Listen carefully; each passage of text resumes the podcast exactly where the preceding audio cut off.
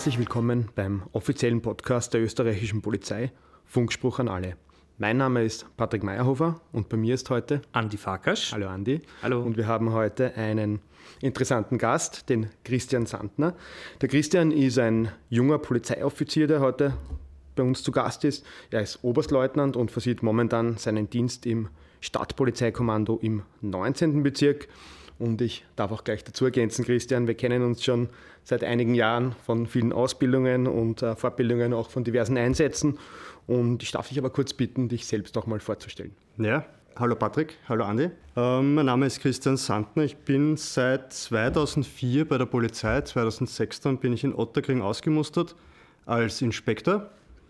War dann dort in der Polizeiinspektion, anfangs in der Belegasse, danach halt in der Brunnengasse war dann mit einem kurzen Abstecher auch in der BI Neuwaldeck, also sehr landschaftlich schön.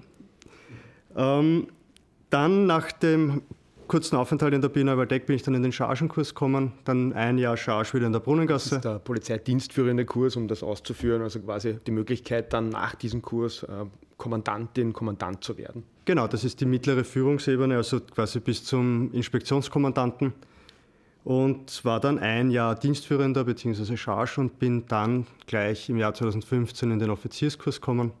Und seit 2018 bin ich eben fertiger Offizier ja, und bin in der ersten Zeit sogar in Floridsdorf gewesen, gleich als Stadtpolizeikommandant Stellvertreter. Und bis heute war ich dann noch mit, kurzen, mit kurzer Zeit im fünften Bezirk auch Stadtpolizeikommandant Stellvertreter. Und seit 1.10. halt bin ich jetzt in Döbling und darf dort interimistisch einmal Kommandant sein. Okay, danke für die Info, Christian. Du hast gesagt, ähm, du hast dann die äh, polizeiliche Offiziersausbildung gemacht. Ähm, das ist ja mittlerweile, wird das auf einer FH, also das ist ja ein, ein Studienlehrgang. Äh, kannst du kurz sagen, wie der Ablauf da ist? Das ist eine dreijährige Ausbildung mit Abschluss äh, ein Bachelor. Das heißt, es sind sechs Semester, wobei das erste Semester, da wird der Chargenkurs angerechnet. Das heißt, man hat dann die fünf Semester, die man tatsächlich auf der FH in Wiener Neustadt verbringt. Und im Zuge von dem Bachelorstudium gibt es dann noch die Offiziersseminare, ähm, die halt dann notwendig sind, um als Offizier dann auch auszumustern. Okay, die sind zusätzlich sozusagen noch. Genau. Okay, und die Inhalte, die im Polizeidienstführenden Kurs, im Chargenkurs gelehrt werden, überschneiden sich dann mit dem ersten Semester und somit kann das dann angerechnet werden. Das sind wahrscheinlich die rechtlichen Gegenstände und Co. dann meistens. Ja, genau, ja, genau. Okay, okay. Du hast ja jetzt eigentlich drei verschiedene Bereiche der, der polizeilichen Ebenen schon genannt, aufgrund deines, deines Werdeganges, äh, nämlich vor allem die Dienstgrade sind da eigentlich ein, ein, ein interessanter Aspekt. Ja, genau. Also als eingeteilter Beamter vom Inspektor bis zum Gruppeninspektor, das ist wirklich, dass man im Laufe der Zeit, man nennt es auch Alterserscheinung, das ist wirklich, dass man nach, nach, gleich nach der Ausbildung Inspektor und dann nach ähm, vier Jahren kann man dann Revierinspektor werden. Also mit der Ausbildung sechs Jahre, dann ist man Revierinspektor. Da erkennt dann auch schon der Mitbürger auf der Straße, dass man schon ein erfahrener Beamter ist. ein extra Streifen auf der Schulter ja. sozusagen. Ja. Und dann kommt der Gruppeninspektor. Und im Gegensatz dazu, die Dienstführenden, da kommt es dann halt gar nicht mehr aufs Alter an, sondern auf die Bewertung. Das heißt, ähm, je größer die Führungsaufgabe wird, desto mehr Sterne oder desto größer wird die silberne Platte hinter den Sternen, gerade bei den Dienstführenden. Also das ist wirklich vom Gruppenkommandanten der Polizeiinspektion als Bezirksinspektor und dann kommt man in die Kommandoebene, Abteilungsinspektor, Kontrollinspektor und Chefinspektor. Ähm, wir haben jetzt schon ein paar Mal von den sogenannten SPKs gesprochen, diese Stadtpolizeikommandos. Christian, kannst du vielleicht kurz sagen, wie das in Wien aufgebaut ist, in ganz kurzer Form, kurz, kurz erklärend? Mhm. Also wir haben ich beginne mal kurz. In Österreich haben wir neun Landespolizeidirektionen und diese haben natürlich dann die Stadtpolizeikommanden beigegeben. Das heißt, die führen dann die exekutive Ebene für die Landespolizeidirektionen. In Wien haben wir 14 Stadtpolizeikommanden, die sich eben um diese sogenannten exekutivdienstlichen Aufgaben kümmern und auch verantwortlich sind, dass dieser regelmäßige Streifendienst durchgeführt wird und auch ähm, sowohl in Verkehrsbelangen, Beschwerdebelangen, aber auch die täglichen Funkstelleinsätze abgearbeitet werden in den jeweiligen politischen Bezirken.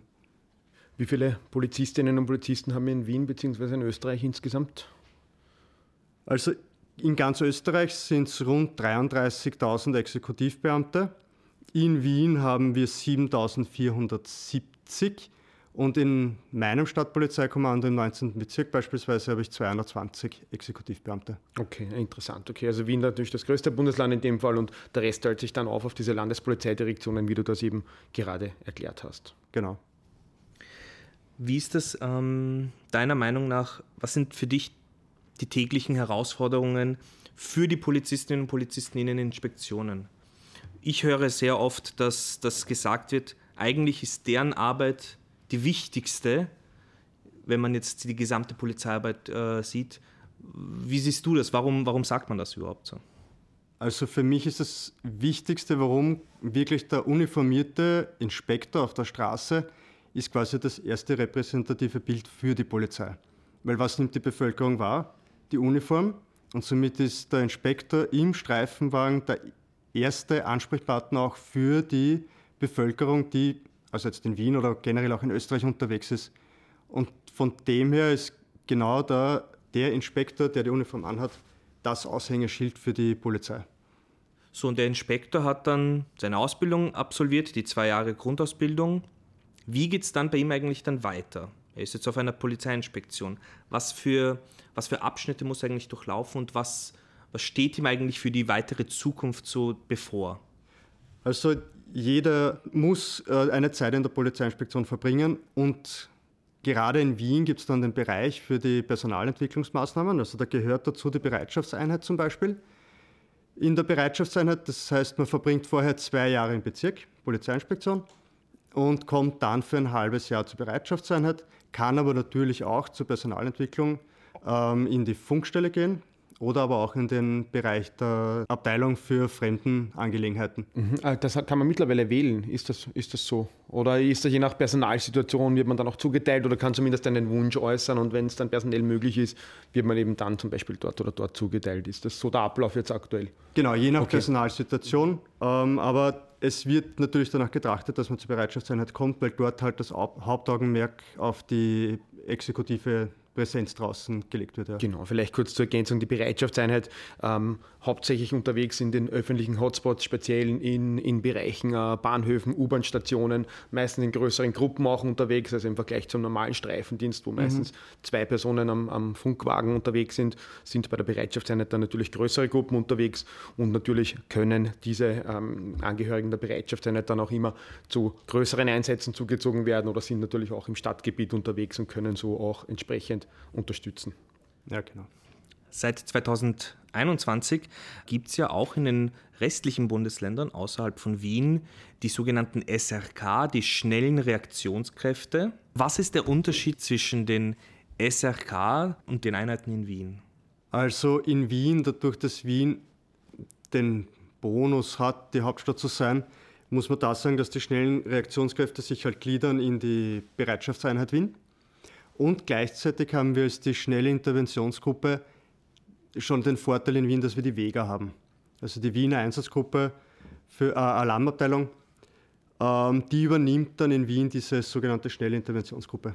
Das heißt, die Bundesländer haben quasi sozusagen nachgezogen, nach dem Vorbild auch mitunter der Vega eben. Ich glaube, da gibt es auch in der Grundausbildung ähm, diverse Züge, die dann relativ gleich sind oder Ausbildungsteile, die ähnlich sind oder an der Vega zumindest angelehnt sind. Ja, genau, kann man so vergleichen, ja. Ich habe auch von vielen Kolleginnen und Kollegen aus den Bundesländern gehört, dass gerade die SIG, die schnellen Interventionsgruppen, sehr, sehr positiv aufgenommen werden. Also die werden mit offenen Armen bei den Einsätzen empfangen, weil es einfach eine sehr schnelle, effektive Unterstützung einfach ist und vor allem mobil. Ja, wenn man vor allem selbst mal im Außendienst war, auch Dani und ich waren im polizeilichen Außendienst, dann weiß man, dass es sehr oft bei gewissen Einsätzen natürlich, ähm, wo man oft gar nicht damit rechnet, dass es ein bisschen brenzlicher werden kann, ähm, dass natürlich dann eine sehr angenehme Situation ist, wenn da relativ rasch und, und in größerer Zahl dann Unterstützung da ist. Also das kann in manchen Situationen natürlich dann sehr wichtig, insbesondere auch für die Eigensicherung dann sein. Absolut. Ja. Was gibt es? Jetzt hast du uns schon ein paar Bereiche, die BE und wir haben die Vega bereits erwähnt. Da gibt es aber noch andere Einheiten bei der Wiener Polizei. Mit welchen hattest du eigentlich schon jetzt Kontakt in, deinen, in deiner Laufbahn? Naja, nachdem ich das 20-jährige Jubiläum habe, muss ich fast sagen, dass ich schon alle Einheiten, mit fast allen Einheiten Kontakt gehabt habe.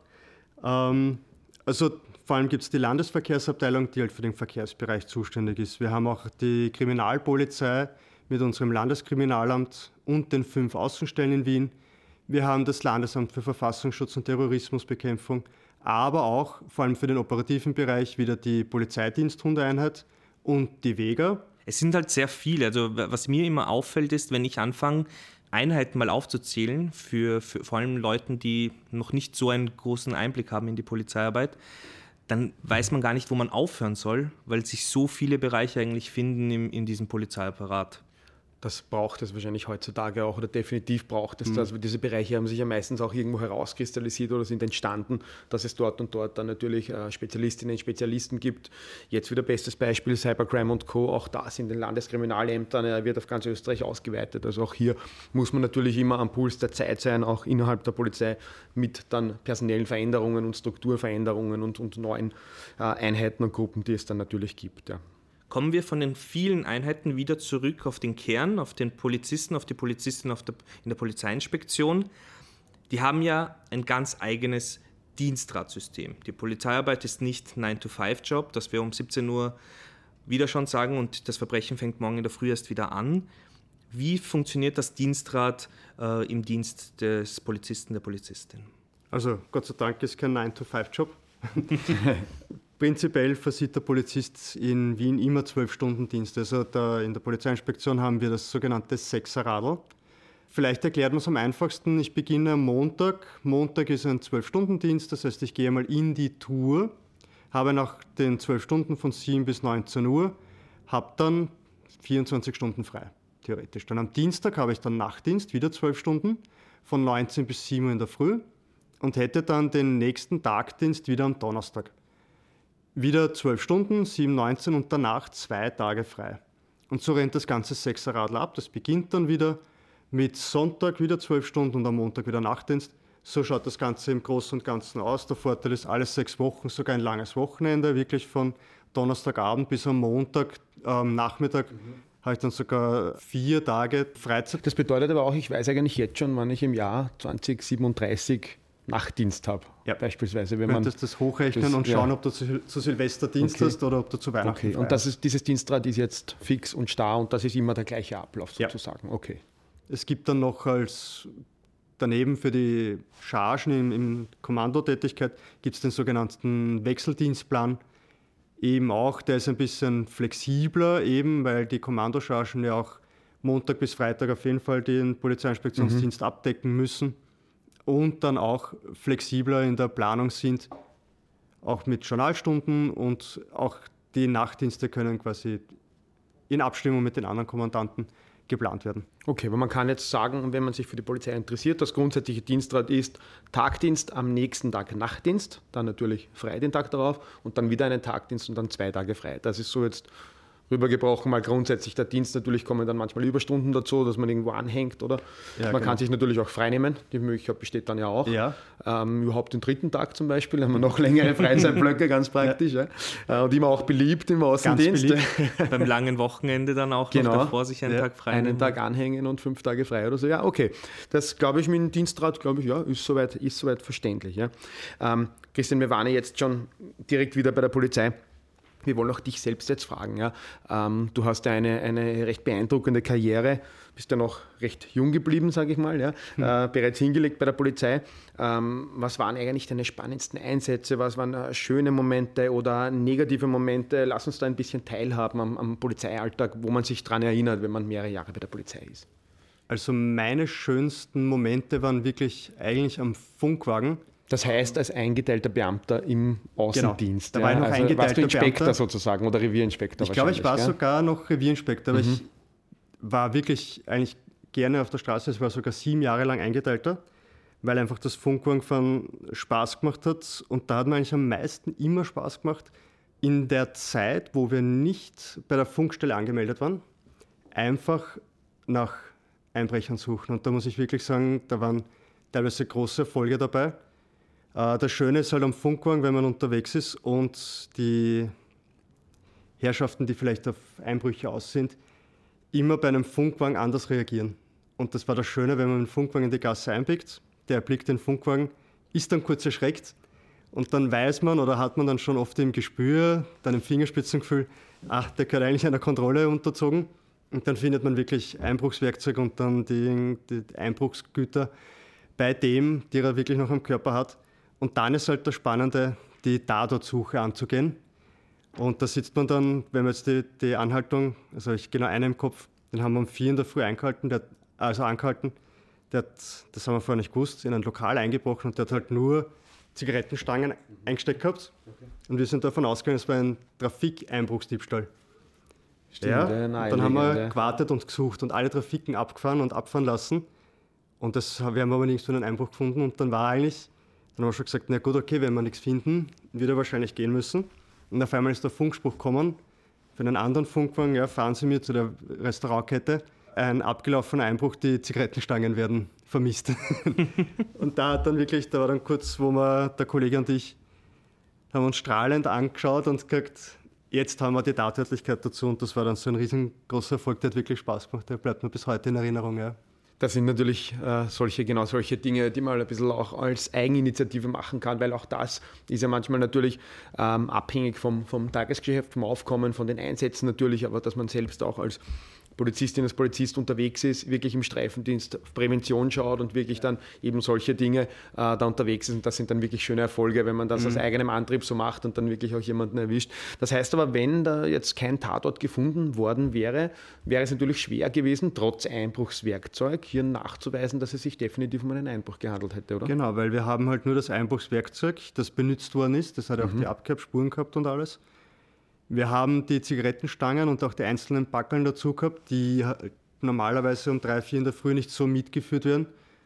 Ja, und im Endeffekt hätte man wahrscheinlich das Gespür gehabt, dass es ein Einbrecher ist, aber nachdem er halt keine anderen Beweise gehabt hat, halt negativ. Ja. Sehr spannend. Christian, ich habe ergänzend zu meiner vorigen Frage jetzt, ich habe ein bisschen recherchiert im Vorfeld und habe auch gesehen, dass du in Frankreich warst. Du warst im Zuge deiner Ausbildung, korrigiere mich bitte, im Zuge deiner Offiziersausbildung warst du einige Wochen in Frankreich bei der französischen Polizei. Drei Wochen. Drei Wochen, okay. Kannst du uns kurz schildern, was du dort gemacht hast und, und wie spannend das Ganze war? Mhm.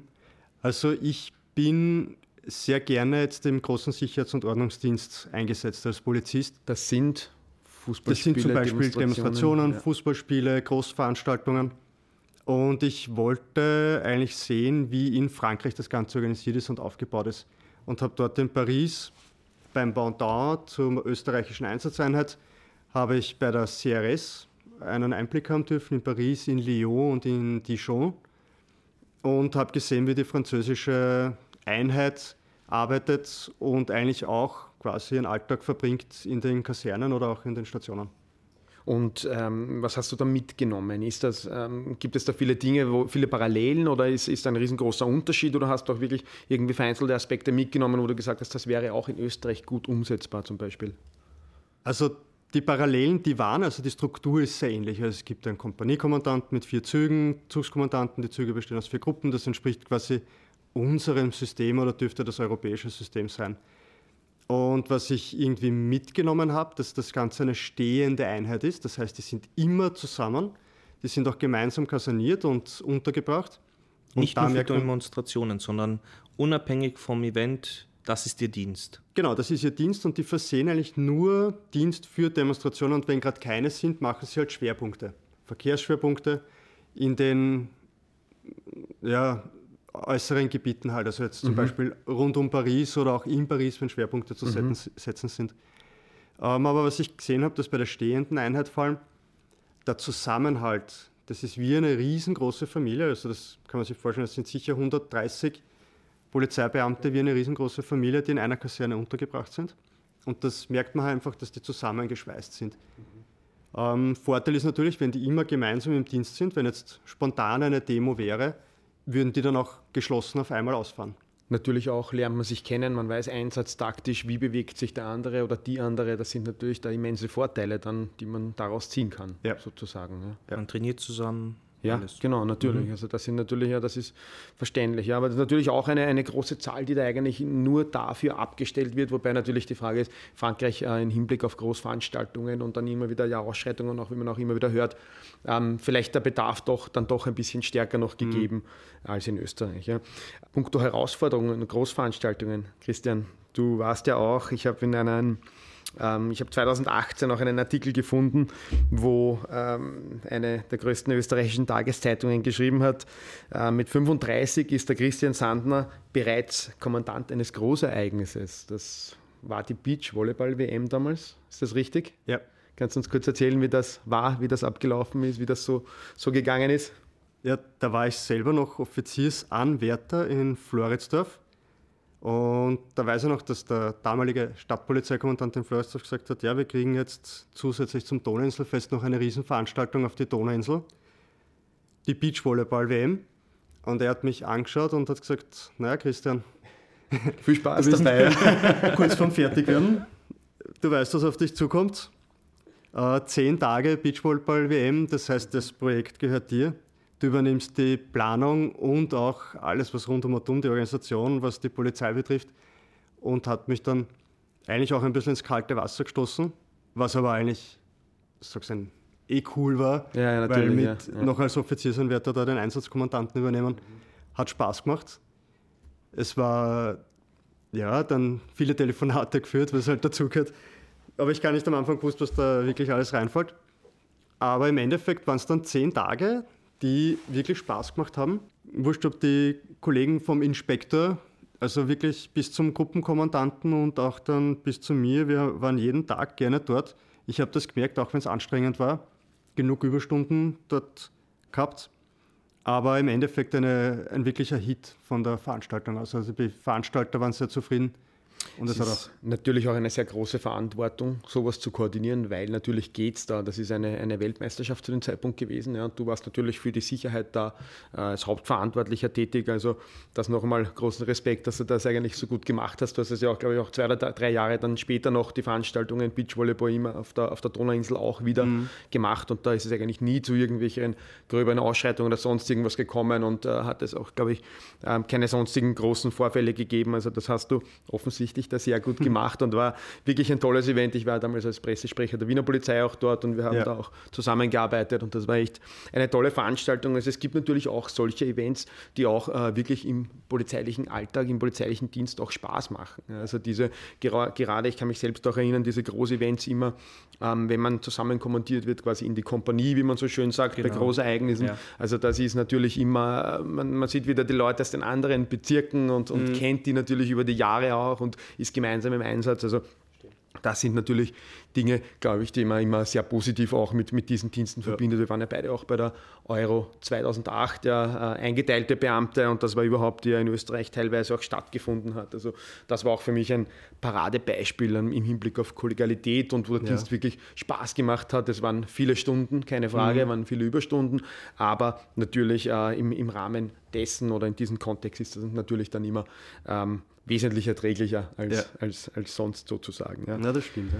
Ähm, wir waren bei den Herausforderungen. Natürlich ist es jetzt so, dass ähm, in den letzten Jahren auch sehr viele Demonstrationen an den Wochenenden immer stattgefunden haben, äh, teilweise Covid-Demonstrationen.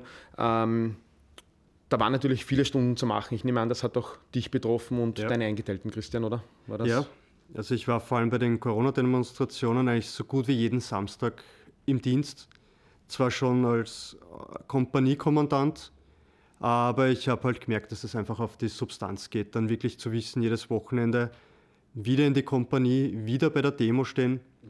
Und einfach, es war die große Anzahl an Personen, die dann wirklich bei den Demos mitgemacht haben, eigentlich Menschenmassen, die auf die Straße gegangen sind.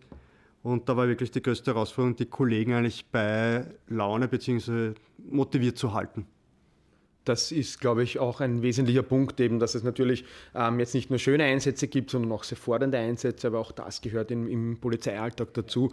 Ich habe vor kurzem erst mit einem äh, Journalisten gesprochen, der hat nämlich nachgefragt bei uns, wie sich das Ganze auf die, auf die Personalsituation, jetzt speziell die Anfrage aber auf die Wiener Polizei bezogen, wie das war. Und wir haben, ich habe dann das Ganze ausheben lassen und wir haben in Wien rund 7400 Polizistinnen und Polizisten. Du hast es eingangs schon erwähnt, Christian. Und ich war dann etwas überrascht, dass es doch nur im ganzen letzten Jahr, trotz der Vielzahl an Stunden natürlich und des großen Aufwandes mit, mit diesen genannten Dingen, eigentlich nur 40 Austritte von der Polizei gegeben hat. Das entspricht rund 0,5 Prozent. Also das ist eigentlich so gesehen dafür wieder sehr wenig, oder? Ja, also jetzt wirklich im Vergleich zu 7400 und dann 40 Austritte sage ich, dass ja, ist für die Polizei eigentlich für diesen großen Apparat ein, ein guter Punkt, eigentlich, der in der Privatwirtschaft so sicher nicht zu erwähnen ist. Also wenn die nur 0,5 Prozent Austritte hätten, da muss man eigentlich sagen, ist für die Polizei ein gutes Zeichen. Glaubst du, hängt das auch damit wieder zusammen mit dieser äh, Kollegialität, die du da auch schon angesprochen hast oder die wir schon eigentlich auch besprochen haben, gerade bei diesen Großeinsätzen, wenn es öfter der Fall ist mit den, mit den Leuten, die man wieder kennt? Wahrscheinlich ist das auch ein Faktor, nehme ich an, der da mitspielt, oder? Ja, also ich glaube, gerade bei der Polizei ist das so ein Punkt, die Kollegialität. Es ist halt einfach das Einsätze zusammenschweißen. Also anstrengende Einsätze, wenn man dann einfach nachher wieder zusammenkommt und man findet sich einfach zusammen in schwierigen Situationen.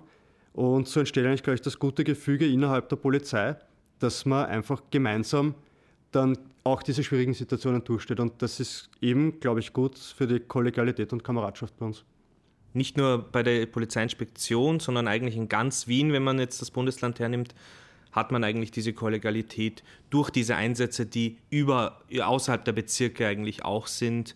Da kennt man dann plötzlich einfach auch aus dem Süden von Wien jemanden, im Norden von Wien und so weiter. Das ist dann eigentlich schon wirklich, wenn man es noch weiter führt, sogar österreichweit, wirklich mhm. von ja. Burgenland bis, zum genau, Vor ja, nach, bis nach Vorarlberg. Absolut. Einer der sehr spannenden Faktoren, ja. Ein interessanter Aspekt, der heute auch schon etwas öfters gefallen ist, sind diese Überstunden. Du hast uns das Dienstrad äh, schon erklärt da kann es ja auch zu Überstunden kommen. Wie funktioniert das bei der Polizei? Das ist ja meistens anders als in anderen Berufen. Mhm. Also wie ich schon vorher erwähnt habe, wir haben diese zwölf Stunden Dienste. Nach einem zwölf Stunden Dienst sind prinzipiell immer 24 Stunden frei. Und das heißt, man wird nach dem zwölf Stunden Dienst, Tagdienst, wird man für weitere zwölf Stunden kommandiert. Das heißt, diese weiteren zwölf Stunden sind dann sogenannte Überstunden und ergeben sich dann halt daraus, dass auch wieder nach der Nacht Überstunden sein können, weil halt am Tag oder Kollegen krank werden, Urlaub haben oder wie auch immer, dann halt Überstunden anfallen. Es ist so, dass halt im Wiener Bereich eine pro Kopf circa sagen wir, ja, 40 bis 50 Überstunden sind, wobei ja das dann quasi hochgerechnet ist. Also es ist schon so, man kann, teilweise muss man auch Überstunden machen, aber ist halt immer noch der Punkt, das ist auch als Vorteil gerade als junger Polizist, dass man durch die Überstunden halt auch mehr Geld verdienen kann. Die Überstunden gibt es teilweise auch, die man freiwillig übernehmen kann. Das heißt, diese Überstunden sind oft dann, dass Kollegen versuchen, ihre Überstunden abzugeben zum Beispiel und dann kann man sich immer noch freiwillig melden und diese Überstunden diesem Kollegen zu übernehmen oder ins, rauszureißen.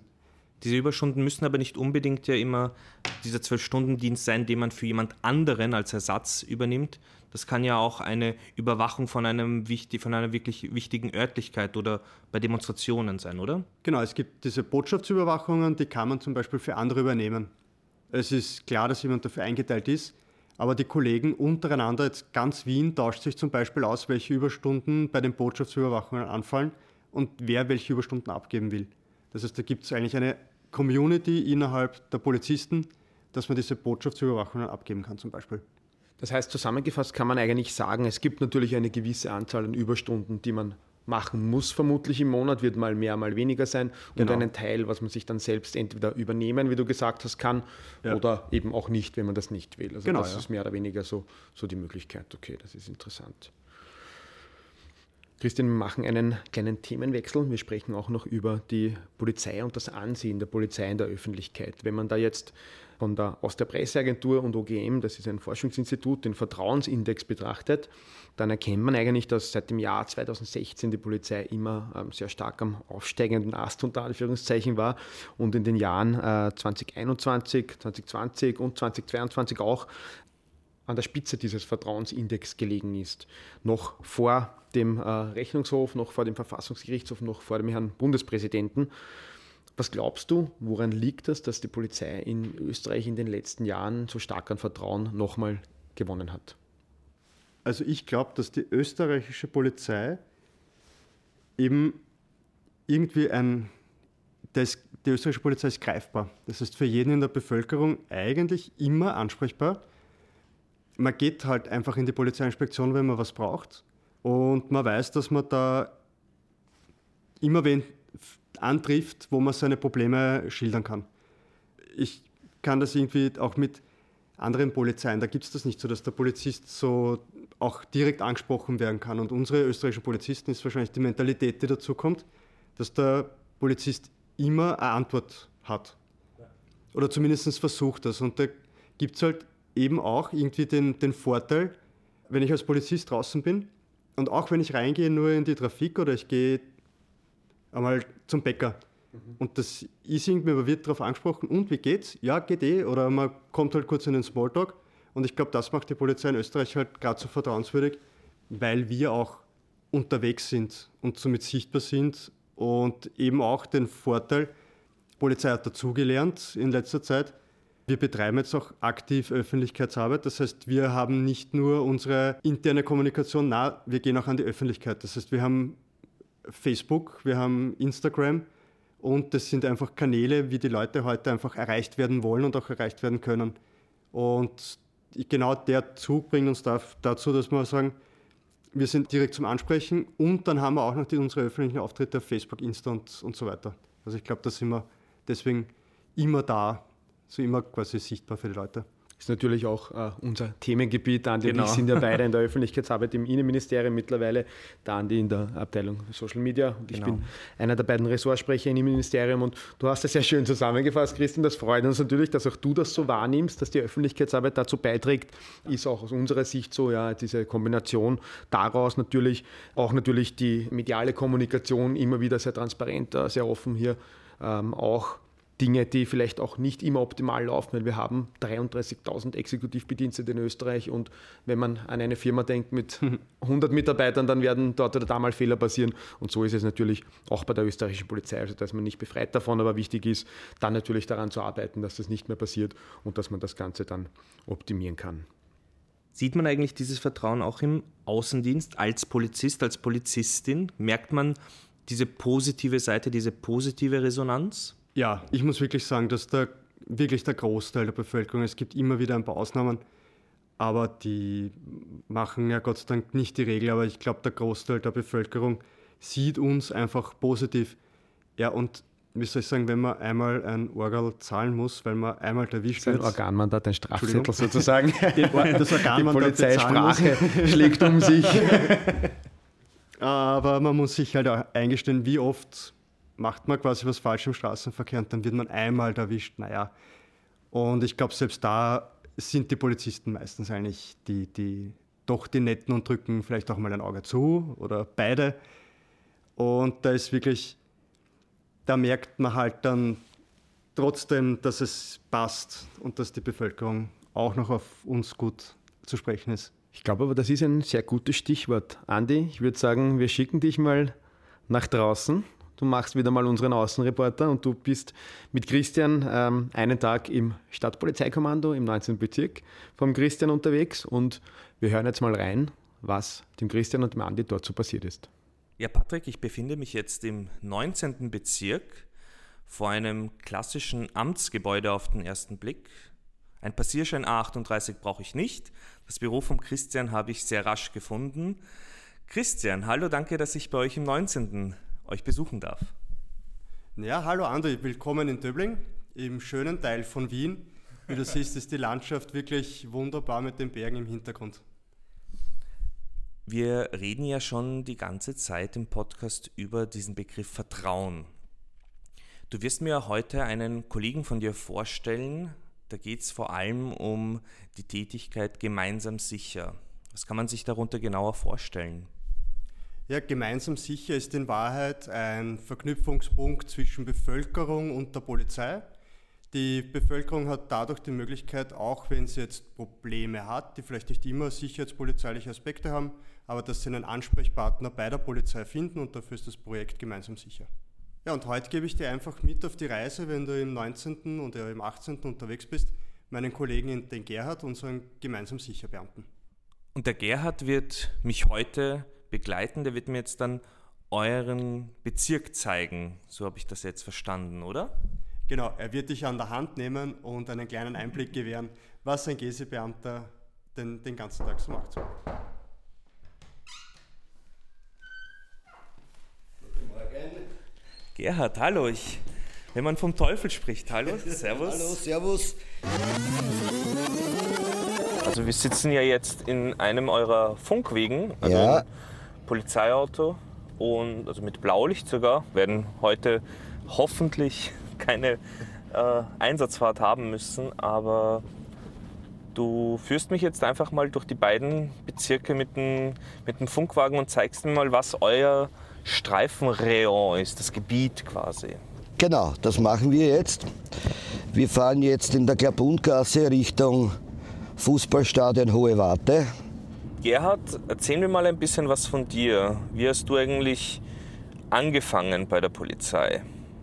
Mein Zugang zur Polizei war der, dass mein Vater von unseren, mit, mit unserem alten Postenkommandanten eng befreundet war und, und wie, wie dann das ein oder andere Mal dieser Postenkommandant zum, zu uns, zu meinen Eltern auf Besuch gekommen ist, hat er immer gesagt, boah, was willst du werden, was machst du wir, wir Polizist.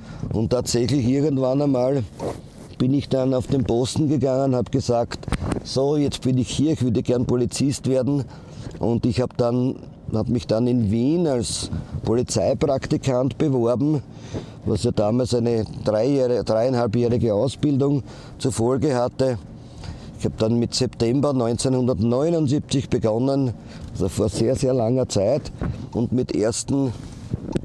April, 1. April glaube ich, 1. April bin ich dann, bin ich dann nach Währing gekommen, in die damalige Gersthofer Straße. Mittlerweile ist ja das geschlossen worden, weil ich am 1. April 1983, wenn ich mich recht erinnere, war mein erster Dienst am Karfreitag im Nachtdienst und seit dieser Zeit mache ich eigentlich ausschließlich im 18. Bezirk meinen Dienst. Was sind so deine Hauptpunkte, die du, die du ähm, äh, erledigst in der, während der Fußstreife als Gesi-Beamter?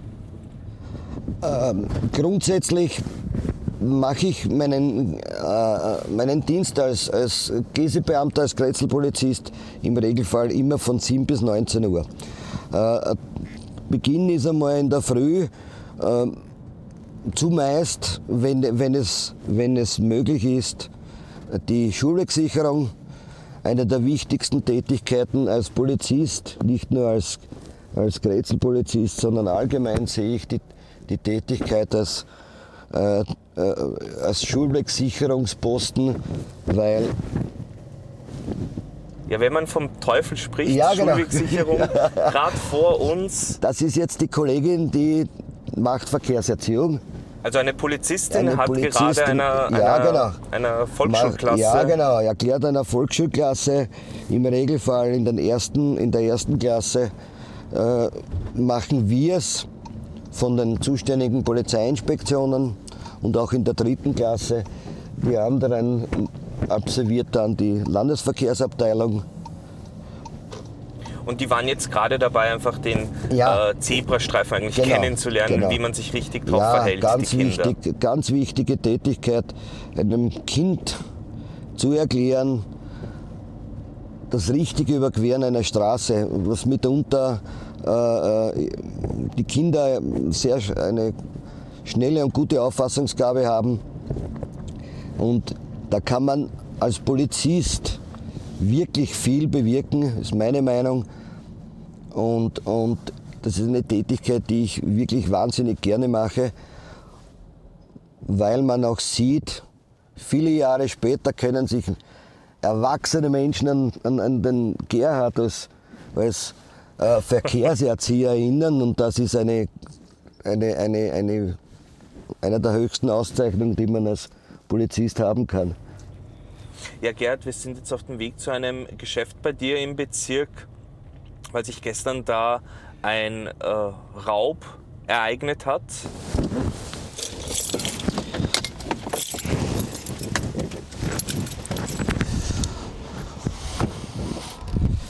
So, jetzt haben wir uns eingepackt und schauen rüber zum Geschäft.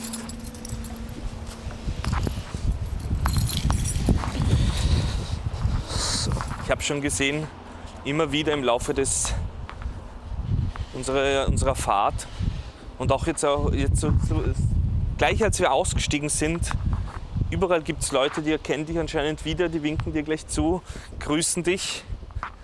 Das heißt, du bist schon, schon ein, das Gesicht der Polizei im Bezirk ein bisschen. Es macht so den Anschein.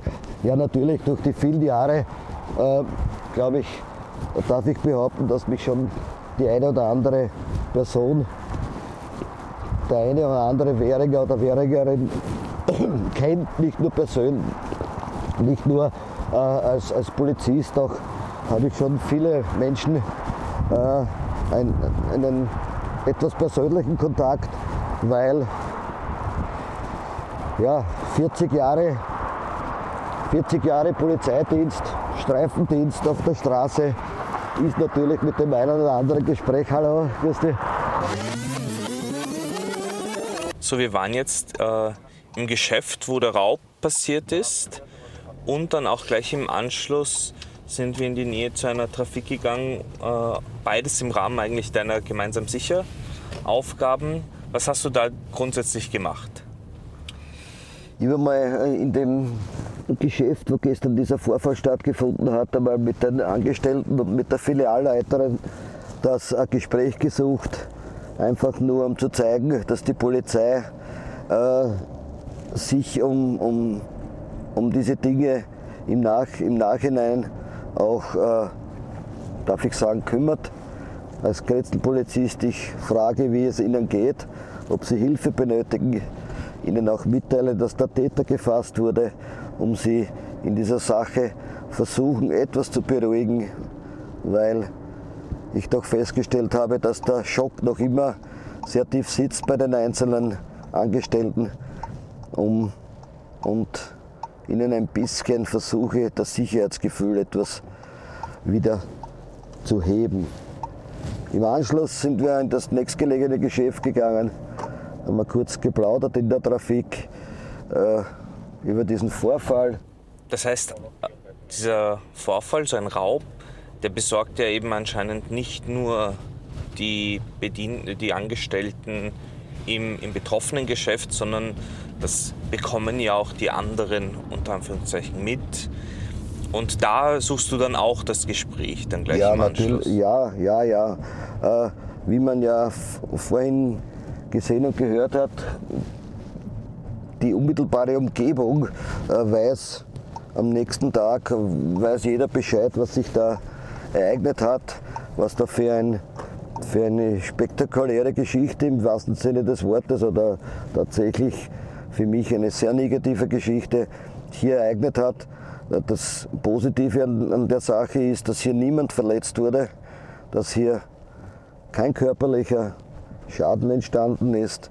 So Gerhard, wir befinden uns auf der Zielgeraden, zumindest in meinem Fall auf der Zielgeraden für den heutigen Besuch. Danke, dass ich mir einen, zumindest einen kleinen Einblick in deine Arbeit im 18. und im 19. Bezirk machen durfte. Ein Bild von, von deiner Tätigkeit bei, bei Gemeinsam Sicher, was das eigentlich für Aufgaben sind, aber auch grundsätzlich, was du für Erfahrungen gemacht hast im Laufe deiner Polizeitätigkeit. Ja, lieber Andi, ich möchte mich recht herzlich bedanken, dass ich dir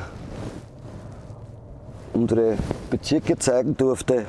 Währing und Döbling sind, glaube ich, eine Reise wert und ein, ich kann mit Sicherheit sagen und behaupten, Arbeiten in Döbling und Währing ist eine ganz tolle Sache. In diesem Sinne, Patrick, ich gehe wieder zurück ins Studio und setze mich auch gleich wieder zu dir dazu. Ja, lieber Andi, vielen Dank für die spannenden Einblicke. Christian, danke auch nochmal, dass du unseren danke, Außenreporter, den Andi, da so nett willkommen geheißen hast im Stadtpolizeikommando im 19. Ihr habt es auch gemeinsam sicher angesprochen. Genau. Und äh, Christian, wir haben ja bei der Vorbesprechung kurz schon geplaudert. Ja, zu unserer Zeit, wie wir begonnen haben als, als junge Polizisten, war das Projekt ja eigentlich noch gar nicht in der Form da, aber es hat natürlich auch schon diese Kretzelpolizisten gegeben. Das heißt, ähm, dieser direkte Kontakt zur Bevölkerung, das ist eigentlich, dann hat sich etwas verloren und ist durch gemeinsam sicher dann eigentlich wieder stärker geworden. Hast du das auch so wahrgenommen? Ja, also bei uns hat es damals noch den Rayonsinspektor gegeben.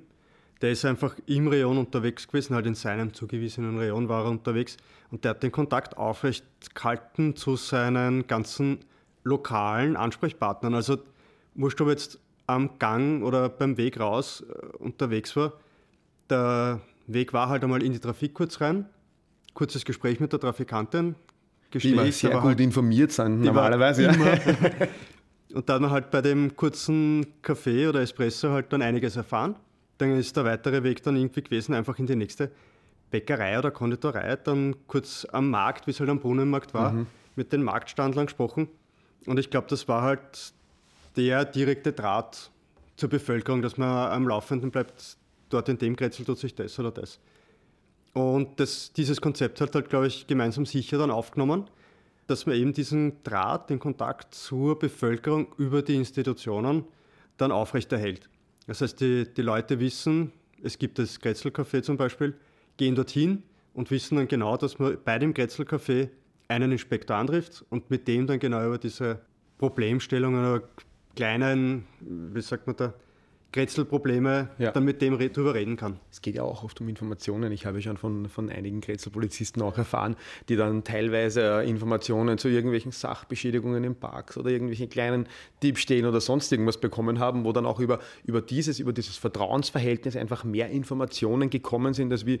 wenn jemand jetzt äh, extra auf eine Polizeiinspektion gehen muss, dort Anzeige macht. Das machen sehr viele nicht, aber so den kleinen Hinweis mal zu geben, ich habe da was gehört, der oder der war da dabei und das ist natürlich ein Riesenvorteil, wenn man dann in seinem seinem Bereich im Bezirk die Leute kennt, ähm, Ansprechpartner hat, auch solche Informationen zu bekommen. Ja, genau. Ja. Spielt uns natürlich in die Hände und ja. ist dann angenehm beim Café das zu besprechen und zu den Informationen zu kommen. Dazu braucht man aber natürlich auch das Personal, dass man neben ähm, der normalen Tätigkeit auch die gemeinsam Sichertätigkeit entsprechend aufrechterhalten kann. Und ja, Andi, ich glaube, wir haben auch im Vorfeld schon gesprochen darüber. Genau, es ist halt die Frage ist, wie schwierig äh, ist es eigentlich derzeit bei der Polizei neues Personal zu bekommen, vor allem im Ver Vergleich zu, zur Privatwirtschaft, zu anderen Institu Institutionen? Also ich weiß, dass im Moment am Arbeitsmarkt sehr schwierig ist und dass viele Firmen gerade Offensiven starten, um zu rekrutieren.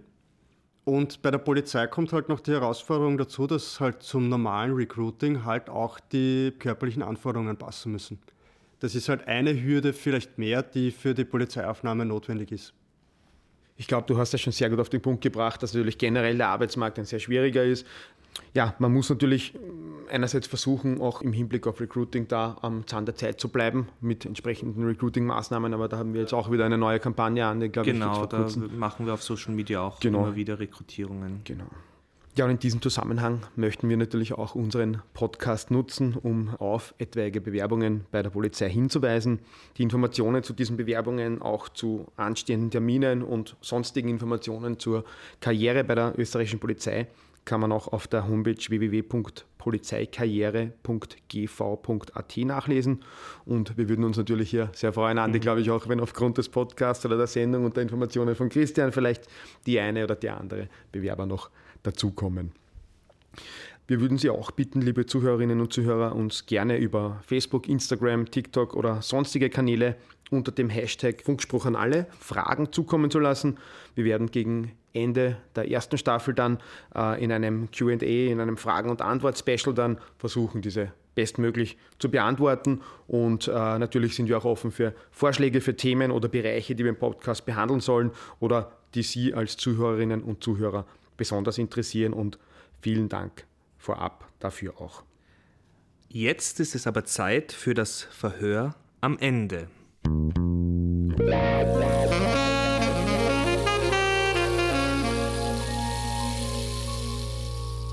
Christian, wir werden dir jetzt vier kurze Fragen stellen und wir bitten dich um vier kurze Antworten dazu. Das Ganze rasch, wie im Verhör, wie du normal auf der anderen Seite sitzt.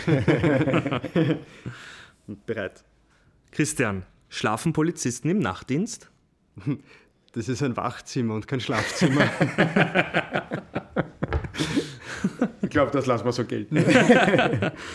Christian, musstest du schon mal von deiner Dienstwaffe Gebrauch machen? Ja, ich muss dazu sagen, ja, eigentlich von allen Dienstwaffen außer von meiner Glock. Okay, das heißt, da sind dann der Pfefferspray, genau, beispielsweise Pfefferspray, dann der Einsatzstock und auch das große Pfefferspray-Gebinde der RSG mhm. 8. Im Zuge von Kompanie Großeinsätzen dann zum Beispiel. Ja, genau. Okay. Hast du schon mal das Blaulicht äh, benutzt, nur um dein Essen sicher und warm auf die PI zu bringen? Nein, ich, ich habe es meistens so einteilt, dass ich beim Einrücken dann das Essen mitnehmen habe können. Das heißt, das Blaulicht ist ausgeschalten blieb. Das Sehr ist clever. Das heißt quasi, wenn deine, deine Funkwagenzeit zu Ende war ja. und du am Rückweg auf die Polizeiinspektion warst, nimmt man dann was zum Essen mit. Macht genau. man das generell so dann eigentlich?